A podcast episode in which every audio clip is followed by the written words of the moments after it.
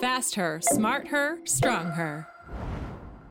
Coaching Females, Frauen coachen, das ist unser Thema heute. Und die Expertin, die vis-à-vis -vis von mir sitzt, Isa Jud, bei Swiss Ski Ausbildungsverantwortliche im Bereich Snowboard. Zehn Jahre lang war sie Nationaltrainerin der Freestylerinnen im Weltcup unterwegs und jetzt in einem Mini-Pensum, wie sie selbst sagt, noch für die JuniorInnen verantwortlich. Herzlich willkommen, Isa. Hallo. Isa, wir reden über Female Coaching, Frauencoaching.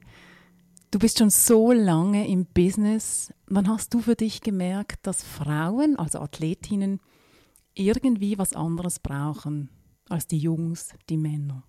Das merken wir ja alle im Alltag die ganze Zeit, also so ziemlich schnell auch äh, ich wurde relativ schnell angefragt, äh, eine Mädchengruppe zuerst zu übernehmen und nachher auf Wunsch der damaligen Pro-Snowboarderinnen auch äh, dieses Team im Weltcup zu übernehmen, weil sie gemerkt haben, wir brauchen teilweise etwas anderes. Jetzt in meinem Sport war es damals vor allem auch äh, unterschiedliche Anlagen äh, im Training, in der Vorbereitung. Und dann auf dem Schnee habe ich ziemlich schnell gemerkt, okay, ja, da ist etwas, auch bei mir selber. Ich habe mir Angst jetzt, hä, wieso geht es heute nicht so einfach wie gestern?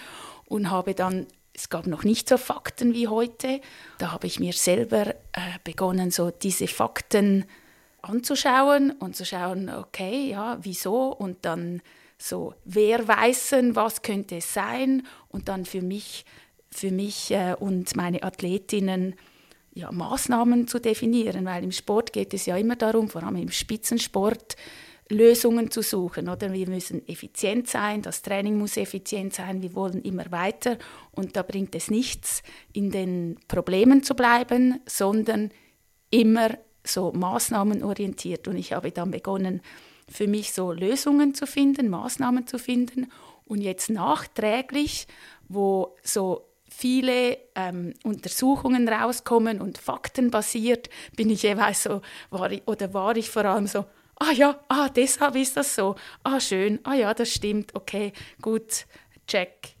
Also deine Erfahrung war, du hast gemerkt, dass du an gewissen Tagen mehr Mühe hast, gewisse Sachen zu machen, mehr Angst hast und hast gemerkt, deine Athletinnen funktionieren gleich und hast ein Muster erkannt. Und dann hast du angefangen zu adaptieren. Wie sah diese Adapt Adaptation aus? Das Allerwichtigste ist so das Empowerment, wie es ja jetzt heißt in der, in der Theorie. Die Bestärkung. Genau, die Bestärkung. Einfach nur schon, dass man darüber spricht, was los ist. Und ah, bei dir auch. Nur schon das, das, das Wissen hat schon super viel gebracht. Und dann nur schon dann, okay, wenn man weiß, ich habe heute mehr Angst, vielleicht äh, ja, vor der Mens oder wie auch immer, dann beginnt man Maßnahmen zu definieren, weil man für sich eine Maßnahme hat, bevor es so ist. Ähm, wie sieht so eine Maßnahme konkret aus? Oder wie sah die aus in deinem Praxisalltag? Ich hatte zum Beispiel so Codewörter mit äh, einigen Athletinnen, wo dann war, heute ähm, Isa ist ein äh, Backside 360er Tag, das ist bei uns so ein, ein Standardtrick. Das hat wie gesagt, okay, heute fühle ich mich nicht gut, ich habe Angst, ich spüre meinen Körper nicht so wie sonst, ähm, ich ich bleibe in meiner Komfortzone. Genau, ich, ich als Trainerin äh, fordere ich auch nicht mehr von heute, obwohl das heute ein super Tag ist, sondern, sondern lasse die, die Athletin ihren Rhythmus gehen und dann wurden teilweise diese, diese Trainings trotzdem unglaublich gut, einfach weil sie für sich die Maßnahme hat, sie kann in, in ihrem Tempo beginnen und dann vielleicht geht es noch aus der Komfortzone und sonst haben wir beide den Tag mit äh, einem guten Gefühl und ohne zwischenmenschliche Mühen abgeschlossen. Isa, wenn man über frauenspezifisches Training spricht, dann spricht man oft vor allem und oft auch ausschließlich von der Menstruation, vom äh, zyklusorientierten Training. Wir machen das auch ganz zum Schluss, aber im Gespräch mit dir geht es nicht primär um die Menstruation, sondern wir sprechen über die Gruppendynamik Frauen, Männer, wir sprechen über weiblichen Perfektionismus. ähm, auch über Feedback-Kultur und über Prozessorientiertheit statt Resultatorientiertheit. Und wir sprechen auch über Empowerment. Und ich möchte gerade mit dem als allererstes beginnen. Du hast schon das angetönt, dass es wichtig ist, diese Bestärkung. Vielleicht, wenn wir noch konkretisieren, welche Rolle spielt Bestärkung, Optimismus, eben Empowerment beim Coaching ganz generell in deinem Alltag? ich bin sehr faktenbasiert, ich äh, bin Ausbildungsverantwortliche und ich mag nicht nur so Philosophien, sondern die Fakten dahinter. Und gerade zum Beispiel in einer Verletzungsphase weiß man, dass Optimismus einer der entscheidenden Faktoren ist, wie schnell diese Reha-Phase und wie gut diese verläuft. Also Optimismus für mich auch so das positive Bestärken, dass das bin wirklich ich, ich. Ja, das kann man sagen. Isa ist äh, Optimismus pur und gerade im Sport mit so jungen Menschen, dass sie auch sehen, was sie überhaupt erleben dürfen. Ich möchte wie, dass alle zurückschauen und als Gewinner, Gewinnerinnen aus, aus dieser Zeit gehen. Und dann ich als Trainerin kann natürlich mit Optimismus und positiven Bestärkung sie ja, sie in, in ihrem ganzen Lebensweg ihnen da sehr viel mitgeben. Hast du das Gefühl, es hat hier noch viel Optimierungsbedarf, weil Trainerinnen und Trainer sich ja oft verstehen, vor allem technischen Input zu geben, weil sie sind ja die Profis, sie wissen wahrscheinlich auch mehr wie junge Athletinnen und Athleten und dann den Fokus vielleicht zu stark auch auf diesen Teil legen und zu wenig auf den Teil Psychologie, Empowerment und eben die Rahmenbedingungen schaffen, die überhaupt technische Verbesserungen garantieren. Eben das eine ist so die technischen Fakten, sage ich immer, die hat man irgendeinmal gelernt. Es ist relativ einfach. Technik ist einfach, wenn man die biomechanischen Prinzipien äh, begriffen hat, ähm, ja, dann kann man das einfach umsetzen. Das andere ist dann... Der, der, also als Coach meinst du? Als, ja, ich als, ich als Trainerin. Das andere ist die, die, der psychologische Faktor, der riesig ist im, im Bewegungslernen. Ähm, wie ich den hineinbringen kann, eigentlich so ein wie, wie die Methodik. Und das ist schon, das ist das, wo ich denke, werden wir noch äh, mit 90 Jahren Fortschritte machen können in diesen, äh, in diesem zwischenmenschlichen Zusammenspiel. Am Ende des Tages zählt das, was ich für eine, äh, eine Beziehung habe mit äh, meiner Athletin oder meinen Athleten. Jetzt heute sprechen wir ja eher, eher über die Frauen, aber schlussendlich ist es ja dasselbe auch mit den Jungs. Das ist generell jetzt in dieser Folge auch so. Also wir sprechen so in diesen binären Kategorien Frau, Mann. Wir ziehen auch gewisse Unterschiede. Und es ist mir schon noch wichtig zu sagen, dass wir beide, du und ich, nicht so denken, so klar, aber der Einfachheit halber machen wir das heute ein bisschen und sagen, generell ticken Frauen vielleicht so, generell Männer so, aber natürlich ist das ein Kontinuum und das vermischt sich auch. Wir halten es einfachheitshalber einfach ein bisschen auseinander. Genau, ja, das ist mir auch noch wichtig. Mm, dieses Empowerment, das, das ist ja generell so ein Überbegriff, aber das muss ja man ja konkretisieren. Und konkretisieren kann man es über die Feedback-Kultur. Täuscht der Eindruck, dass Frauen Feedback tendenziell eher persönlich nehmen? Was ist deine Erfahrung, Isa? In Kanada haben sie äh, hier äh, untersucht, dass wir Frauen viel besser damit umgehen können, wenn man das Feedback mit externem Fokus gibt. Also wenn ich nicht sage, du hast das und das falsch gemacht, sondern wie auch die Erklärung dazu gibt, hey, biomechanisch ist es so, dass äh, weil die, ähm, die Kräfte so und so wirken, kann das so gar nicht funktionieren. Also es, dort ist dann wie das wieder, je mehr... Das heißt zum Beispiel, wenn du mit so viel Vorlage oder so gestreckten Beinen das probierst, geht das schon allein physikalisch, biomechanisch nicht. Genau, weil wir wollen immer wissen, wieso. Und wenn wenn es immer falsch läuft, dann ist es wie, äh, und mir das niemand erklären kann, dann nehme ich das auf mich, ich bin scheiße. Und deshalb ist wie auch so, so diese Rückmeldekultur entscheidend. Wenn ich möchte, dass meine Athletinnen aus der Komfortzone gehen, kann ich nicht in den vorbereiteten Bewegungen negative Dinge bringen. Wenn diese plus minus stimmen und kein Sicherheitsrisiko sind, kann ich nur positiv bestärken, dass das Selbstvertrauen da ist, weil man auch gesehen hat, Frauen neigen ja zu diesem Perfektionismus und wenn man perfekt sein will, nur schon in den vorbereitenden äh, Übungen, ja, dann wären wir alle nur noch beim, beim perfekt gehen. Also das heißt, die Frau tendiert dazu, ähm, erst wenn sie etwas perfekt kann, den nächsten Schritt zu machen. Und das wäre eigentlich in der Lernabfolge wie sehr hinderlich. Ja, exakt. Und, Und wie, wie, wie machst du, dass das nicht passiert? Also wie bringst du sie von diesem Perfektionismus weg und führst sie dazu hin, schon etwas Neues zu probieren, obwohl das Alte vielleicht noch nicht perfekt ist? Aus der, aus der Schule, aus der Lernpsychologie ähm, haben sie wie gemerkt, Frauen haben gerne so diese, dieses Teilschrittlernen. Oder zuerst Schritt 2, Schritt, Schritt 3, Schritt 4. Klare Anleitungen. Genau, ganz klare Anleitungen. Und Jungs neigen dazu, viel mehr dieses Try- und Error-Lernen. Also ich nehme ein YouTube-Video und dann schaue ich mal und dann versuche ich mal und dann vielleicht geht es schief, aber irgendwie klappt es dann schon.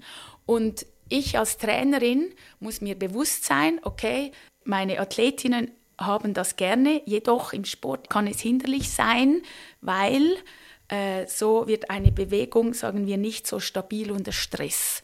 Also eigentlich das Try- und Error-Lernen, das selber herausfinden, das ist eigentlich sehr nachhaltig. Aber was heißt das konkret, wenn jetzt eine, eine Frau, oder ich wäre auch so, ich musste auch immer hören, das, das, das, das, das hat mir geholfen. Ich bin jetzt zum Beispiel am Tanzen lernen und ich kann nicht einfach Freestyle. Ich muss wissen, wie geht dieser Schritt, wo muss ich den Fuß hinsetzen. Ich brauche das. Ähm, wenn jetzt aber, wenn du eine Athletin hast, die diese Anleitung gerne hätte, aber du eigentlich sie eher in das Erfahrungslernen bringen willst, wie machst du das? Wie, wie, wie, wie, schubst du die aus dieser Anleitungszone raus? Es geht nur schon auch darum, dass ich Fragen stelle, dass ich den Lernprozess eigentlich dir selber übergebe. Also meine Athletin ist selber die Chefin ihres Lernprozesses. Oder ich muss ihnen beibringen, hey, am Abend schaust du jetzt nicht normal nur über dein Instagram, sondern du folgst viel mehr Snowboarderinnen und schaust diese Soll-Videos, sagen wir dem, also diese Sollbilder. Du, du beschäftigst dich viel mehr mit dem oder wir Frauen und der Perfektionismus.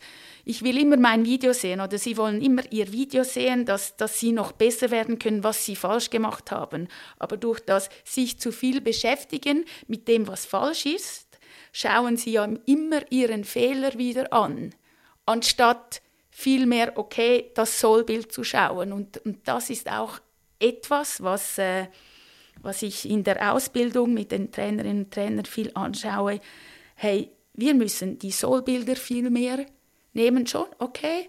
Schauen. Also schon sich selber filmen und vielleicht mal anschauen, wie die, die Ausführung bei sich selbst aussieht, aber dann immer noch mit dem optimalen Bild, wie es aussehen sollte. Genau. Und dass man dieses Bild wie abspeichert am Schluss. Also wir haben bei dieser Feedback-Kultur haben wir darüber geredet, dass man Feedback geben will oder soll oder darf oder kann, sich überlegen kann, ob man das will, auf externe Faktoren. Also wirklich biomechanisch erklären, warum etwas nicht funktionieren kann. So dass die Frau es nicht persönlich nimmt und sagt, ich kann es sowieso nicht und ich bin schuld. Das zweite ist, ähm, möglichst die Mädchen und Frauen dazu zu bringen, in verschiedenen Situationen Tricks zu üben und nicht immer nur in dieser professionell abgesteckten Trainingssituation mit der perfekten Schanze, wie nennt man das eigentlich? Kiko ähm, Chance. Wie nennt man das? Das ist, äh, ja, das ist ein, ein, ist ein Kicker, es ist ein Sprung. Okay, gut, also genau. haben wir das geklärt. Eine Anlage, eine Sprunganlage. Ähm, und dann ist das nächste auch mit diesem Sollbild, also wirklich Bilder im Kopf visualisieren, die eben dem Sollbild entsprechen. Und jetzt einen nächsten Teil der Feedback-Kultur, die empowernd wirken kann, ist diese Prozessorientiertheit und sich nicht nur am gelungenen Sprung oder am misslungenen Sprung orientieren, sondern am Prozess. Was meinst du ganz genau mit dem?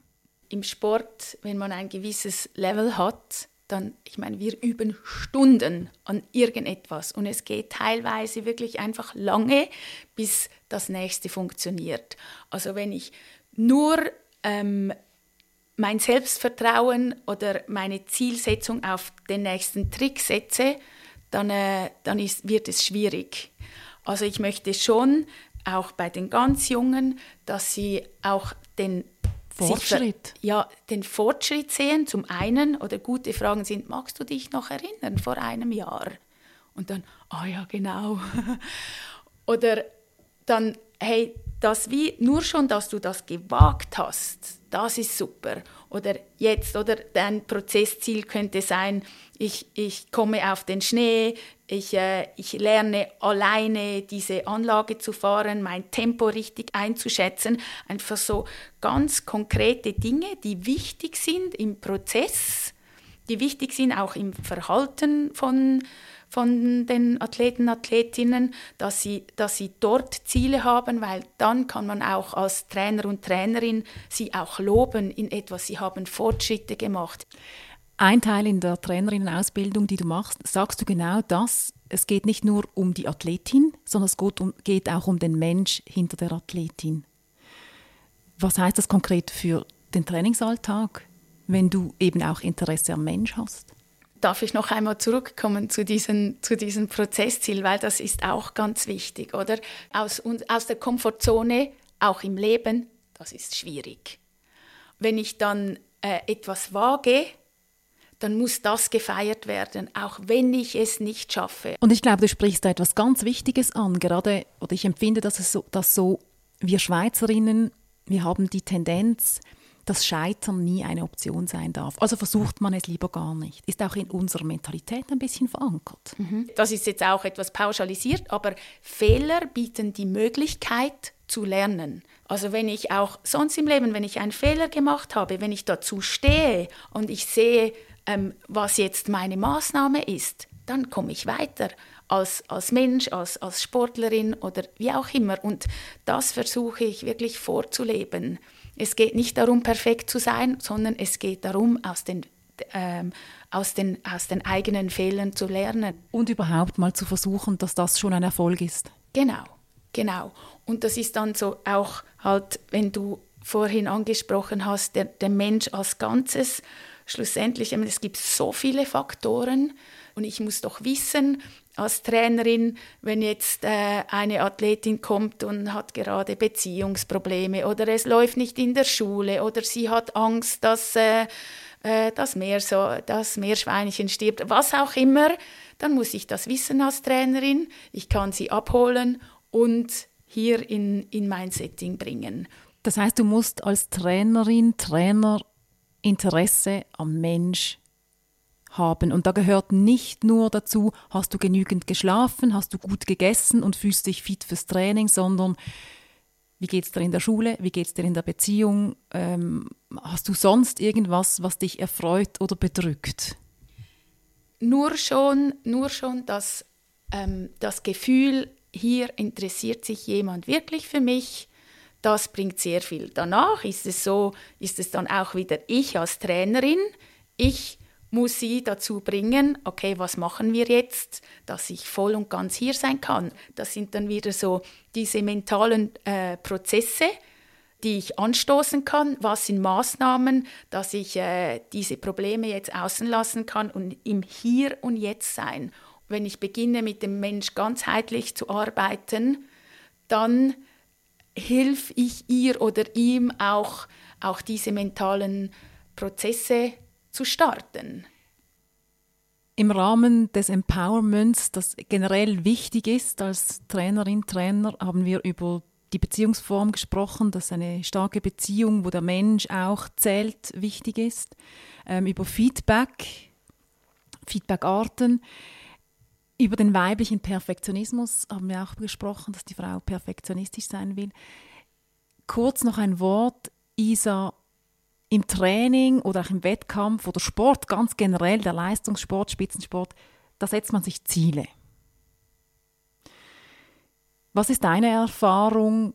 Was machen wir vielleicht tendenziell falsch, wenn es um Zielsetzungen geht und wie sollte das mit dieser Zielsetzung funktionieren? In der Theorie weiß man, ist es erwiesen, dass wenn ich Ziele ausspreche oder noch im besseren Fall niederschreibe, dass ich diese eher erreiche. Und sind das Trainingsziele und Wettkampfziele oder oder? Das ist allgemein, allgemein im Leben. Wenn ich etwas ausspreche, dann ist es schon viel näher bei mir. Jetzt ist es so, diese müssen ja realistisch sein. Was ich sehe, dass oftmals, insbesondere im Wettkampf, dass die Frauen ihre Ziele, was sie dann zeigen wollen, viel zu hoch setzen. Also unrealistisch. Ja, dass es wirklich nahe Richtung unrealistisch geht. Wenn ich eine Bewegung einmal von zehnmal gestanden habe, ist die Wahrscheinlichkeit, dass ich jetzt an diesem Wettkampf mit sehr viel Adrenalin und, äh, und nervös, dass ich es dann stehe, ist, äh, ist nicht so realistisch, sondern klein. Dass ich diese Zielsetzung ins Training nehme. Und dort sehe ich schon bei den Mädchen und Frauen, die mögen das nicht sich Ziele setzen im Training, das ist unattraktiv. Warum? Sie setzen sich selber unter Druck und ich als Trainerin, ich bin ja dazu da, ihnen zu helfen, diesen Schritt zu machen. Diese wirklich, okay, was wäre heute angebracht? Und das ist halt in unserem Sport, wo so viele Faktoren täglich ändern. Ich kann mir heute Abend schon vornehmen, morgen mache ich jetzt einen neuen Trick, aber ich komme hoch und... Äh, es hat Nebel. Es hat Nebel, dann geht das nicht. Aber nur schon, weil ich es platziert habe, dann weiß ich, okay, beim nächsten schönen Tag ist das an der Reihe. Und um etwas Neues auszuprobieren, ist wahrscheinlich gut, wenn die zumindest die Rahmenbedingungen stimmen. Ja. Also die, die unbeeinflussbaren Faktoren wie gute Sicht, gute Schneeverhältnisse, dass die zumindest stimmen, um aus der Komfortzone zu gehen. Genau, und wenn diese nicht stimmen, dass wir dann trotzdem äh, mindestens in der Komfortzone oder am Rand dann trotzdem noch unsere Bewegungen machen und nicht, uh, heute hat es etwas Wind, heute mache ich gar nichts. Ja? Und, äh, ich war an zwei Olympischen Spielen, wo das hat so gewindet, ja, ich muss es dann dort auch machen. Genau. Koedukation bzw. Äh, Trainieren in gemischten Gruppen. Eine ganz kurze Antwort, Isa. Vielleicht sogar nur Ja oder Nein. Sind gemischte Gruppen, Jungs, Mädchen, Frauen, Männer oder getrennte Gruppen besser?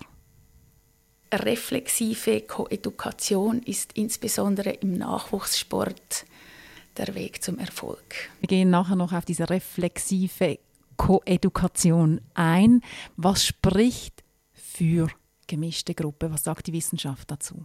In gemischten Gruppen insbesondere wenn Jungs da sind mit ihrem Power, dann können natürlich die Mädchen von dem profitieren. Die Jungs, die haben das schon gespürt, sie, sie kennen es, sie können, sie können untereinander Tipps geben in Peers. Sie, sie pushen die, die Mädchen im besten Fall, wenn es ein funktionierendes Team ist. Das ist sehr leistungsförderlich. Aber du hast vorhin gesagt, es kann auch sein, dass wenn Mädchen mit Jungs trainieren, sie weniger diesem hm, Vergleichsdruck ausgesetzt sind, weil eine Frau, ein Mädchen immer sagen kann, ja, ich muss ja gar nicht so gut sein wie der. Ich kann, aber das ist keine Drucksituation. Ich kann ist keine Drucksituation. Ich darf ist keine Drucksituation. Ich muss ist eine Drucksituation.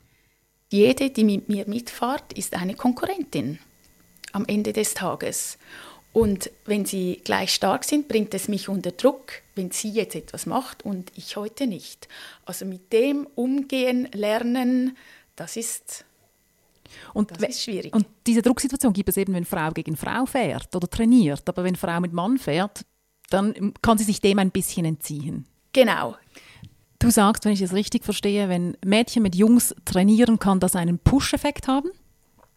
Die Wissenschaft sagt aber auch, wenn der Anteil Mädchen unterhalb von 30 Prozent ist in einer gemischten Gruppe, dann kann es auch dazu führen, dass die Mädchen unterperformen. Diese Untersuchung kenne ich auch. Das ist eine Masterarbeit äh, aus, äh, aus den USA. Und was mich schockiert hat, ist, dass es nicht so viel könnte zu unterperformen, sondern dass sie wirklich sagen, es ist leistungsmindernd. Also weniger als 30 Prozent ist leistungsmindernd und das bringt mich dann schon ähm, wieder dazu zum Überlegen, hey, wir, wir müssen etwas ändern, weil ich möchte keine Leistungsminderung haben in, äh, in, der, in der Trainingsstruktur.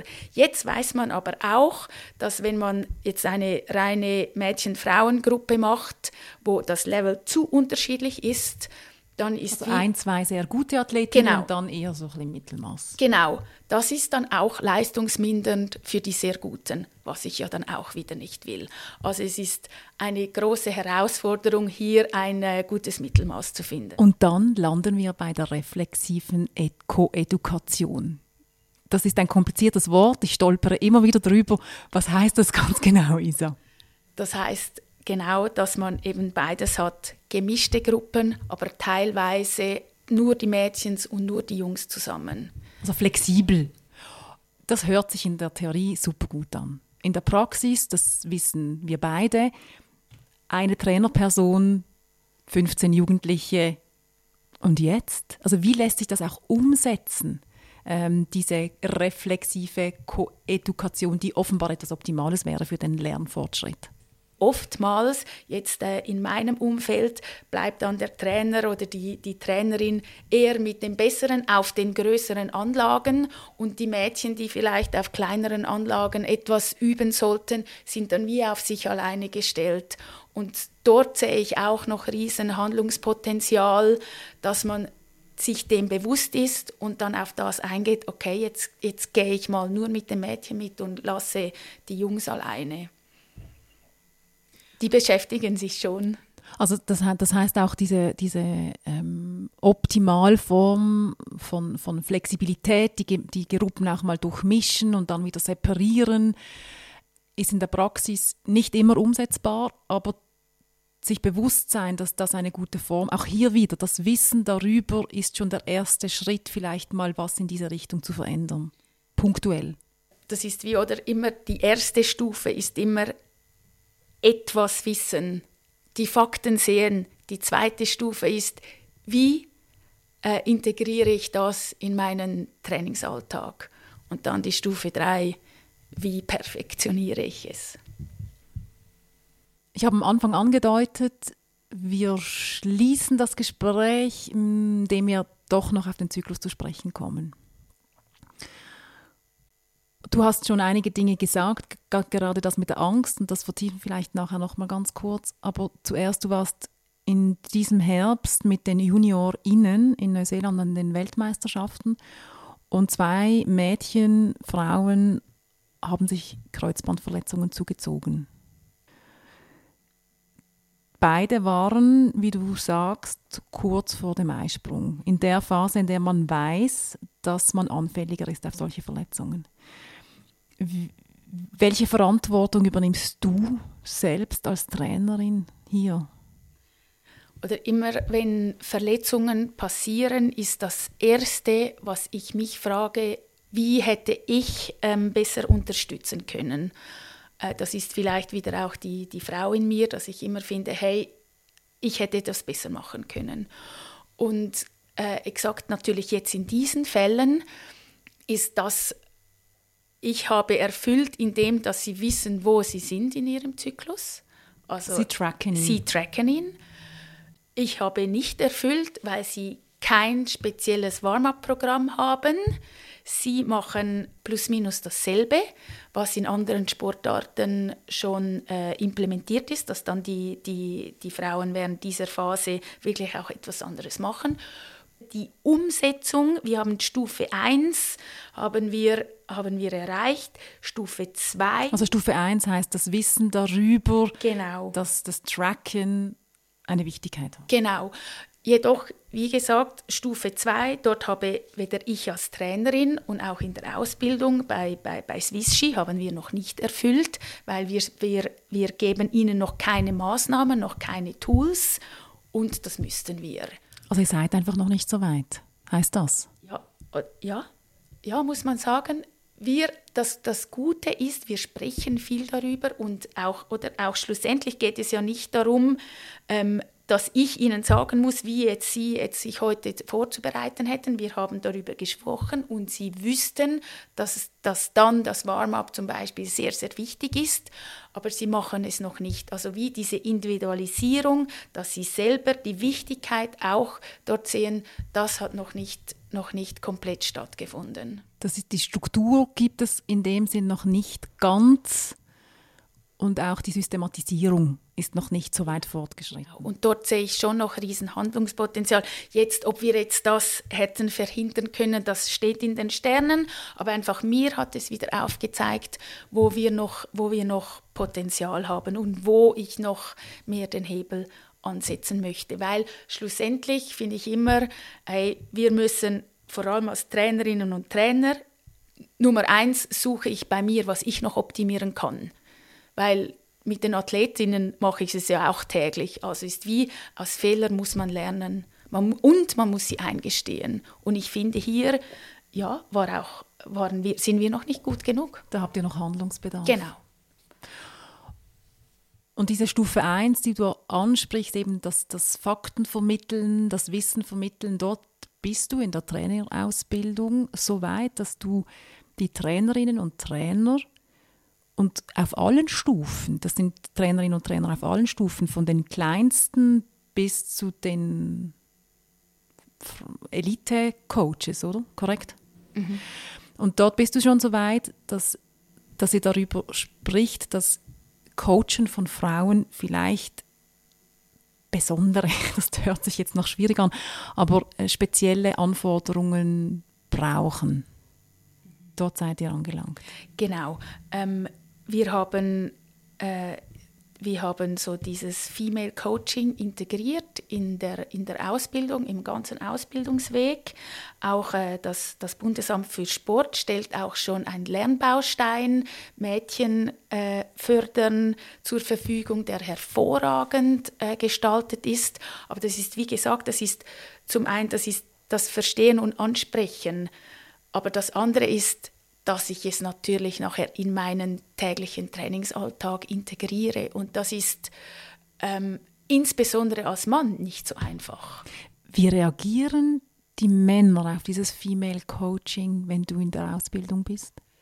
Männer sind unglaublich interessiert. Also sie sind sehr interessiert, weil eben das, diese auch schon, ja, eben da mit den Mädels wieder, das, das, das, ist, das ist ein täglicher Fakt und dann wie das, das Verstehen, aha, wieso ist das so? Und das zum Beispiel jetzt in meinem Sport, wo man wo gewisse Untersuchungen dazu hinweisen, dass dieser Hormoncocktail, der sich täglich ändert, dazu führt, dass zum Beispiel meine Orientierung im Raum so ab dem Eisprung limitiert ist oder auf jeden Fall anders.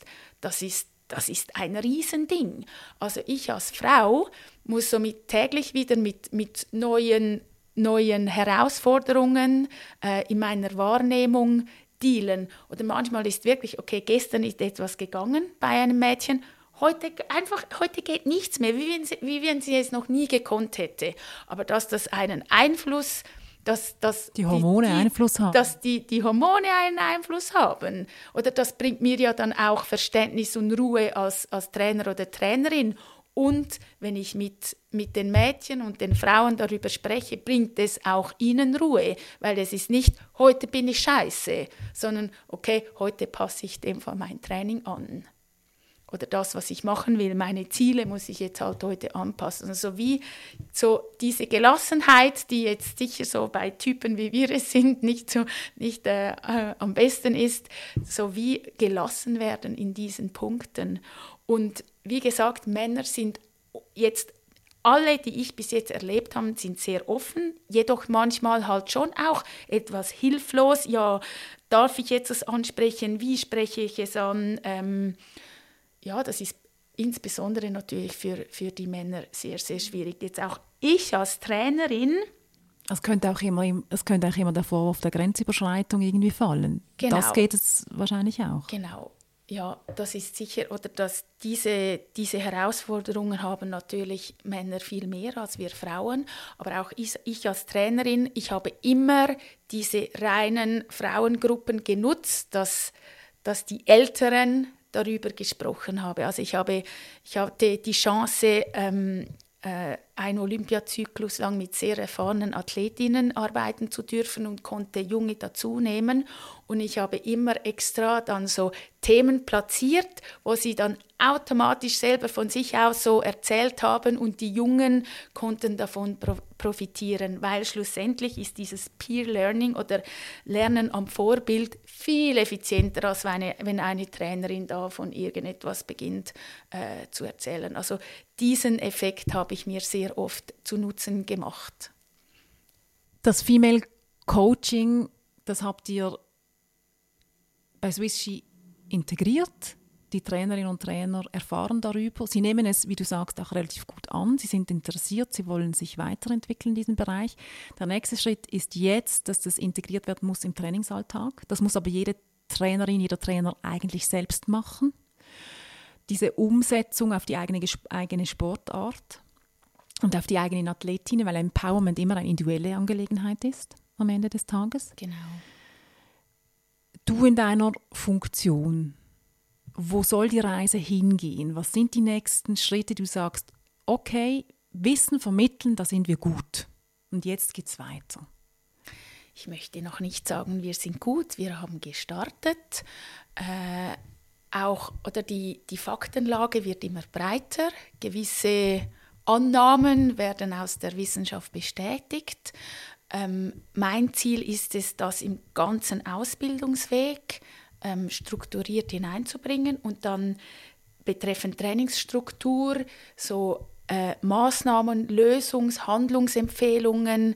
Ich finde ja, dort können wir auch noch besser werden, dass wir ähm, konkrete Warm-ups zur Verfügung stellen oder äh, noch mehr ähm, strukturiert. Zum Beispiel der Fußballverband arbeitet auch schon mit Nutrition, also Ernährung. Also dass einfach all diese Fakten, dass wir das äh, schneesportspezifisch den Trainerinnen und Trainern ganz konkret ähm, zur Verfügung stellen. Ja, dort, dort möchte ich noch besser werden. Plus natürlich auch, das eine ist das das, das, das Wissen von den Trainerinnen und Trainern, aber dass natürlich das dann auch zu, bei den Athletinnen ankommt, weil die müssen das wollen, die müssen den Sinn dahinter, dahinter sehen und die müssen das umsetzen, weil es kann nicht ein, jetzt in meinem Sport kann nicht ein Trainer eins zu eins äh, die Athletinnen betreuen und ihnen alle das zu, zur Verfügung stellen, sondern sie müssen das Angebot selber umsetzen. Und äh, betreffend Empowerment, also all diese men mentalen Herausforderungen, ähm, dort finde ich schon, wir Trainerinnen und Trainer haben nie ausgelernt, dass wir viel mehr darüber sprechen, dass wir die Möglichkeit haben, mit MentorInnenprogrammen dort zu arbeiten, weil dort ist noch niemand am Ende. Und äh, die, man muss einfach sagen, die Konkurrenz schläft nicht. Äh, wir gewinnen nicht reihenweise olympische Medaillen und das wollen wir eigentlich. Und vor allem wollen wir, dass unsere Athletinnen gesund bleiben. Ich möchte, ich möchte wirklich mit gutem Wissen und Gewissen sagen, ich habe jede Athletin und auch natürlich auch die Jungs so begleitet, dass sie ähm, möglichst sicher und natürlich dann am Ende auch möglichst erfolgreich durch ihre Karriere kommen, dass sie die Chance haben, wenn sie es wollen und wenn sie es können, so ihr ganzes, ähm, ihr ganzes Potenzial auszuschöpfen. Und das mit dem Potenzial ausschöpfen, dort sind wir bei den, bei den Frauen noch nicht am Ende. Also sie werden weniger ähm, supported, gar nicht, gar nicht böse gemeint, zum Beispiel ressourcentechnisch oder eben wie gesagt, weil wir alle diese, diese Fakten erst jetzt kennen und ja, wir müssen sie jetzt zuerst einmal verarbeiten und, und dann aufs Feld bringen. Also dass, dass wir wie diesen Athletinnenweg, dass wir dort alle noch perfekter begleiten können. Das ist, das ist mir ein, ein Riesenbedürfnis. Und dazu gehört, und das vielleicht abschließend, einerseits die Technik, das Feilen an der Technik, das Besserwerden in der Athletik, im körperlichen Bereich, aber eben auch das Bewusstsein darüber, dass eine Frau vielleicht im Training anders funktioniert. Wir haben heute über einige Punkte gesprochen, über die Feedback-Kultur, über das Empowerment ganz generell, über die Gruppendynamik, die vielleicht für eine Frau fördernd oder eben nicht fördernd sein kann, über Prozessorientiertheit, dass man sich wirklich dass man den Versuch feiert und nicht nur das Resultat und die Goldmedaille. Ähm, und dass man so alleine mit dem Bewusstsein darüber, über die verschiedenen Bausteine, dass man da schrittweise ein Umfeld schaffen kann, in der die Frau möglichst optimal performen kann. Dieses ganzheitliche, dort sehe ich jetzt in der Schweiz auch das, das Potenzial, dass wir einfach, wir müssen überall optimieren, äh, ja, dass wir am Schluss jede dorthin bringen, wo sie gern hin möchte. Und das ist am Schluss, ist das nicht bei jeder äh, die Olympischen Spiele. Oder vielleicht merkt eine am Ende, ja, das ist nicht mein Weg. Aber wir haben sie begleitet und sie wird dann vielleicht ein ganz wichtiger Teil als, als Vorbild, als vielleicht Trainerin, einfach so diese, diese Frauen auch im System halten zu können. Sport als Persönlichkeitsentwicklung. Isa Jud, herzlichen Dank, warst du hier Gästin bei Smart Her. Vielen Dank, durfte ich hier sein. Fast her, smart her, strong her.